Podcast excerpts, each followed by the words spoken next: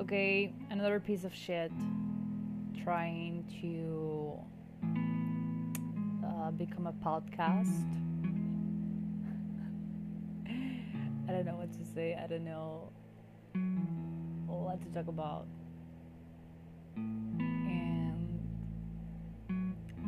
well, I actually know the topics I want you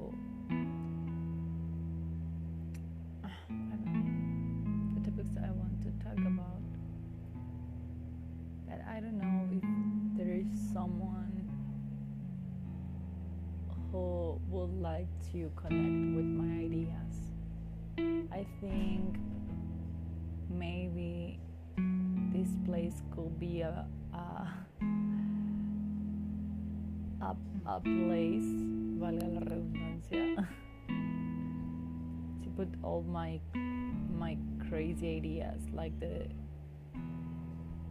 single notes, like reminders to myself. I don't know. No sé qué estoy haciendo.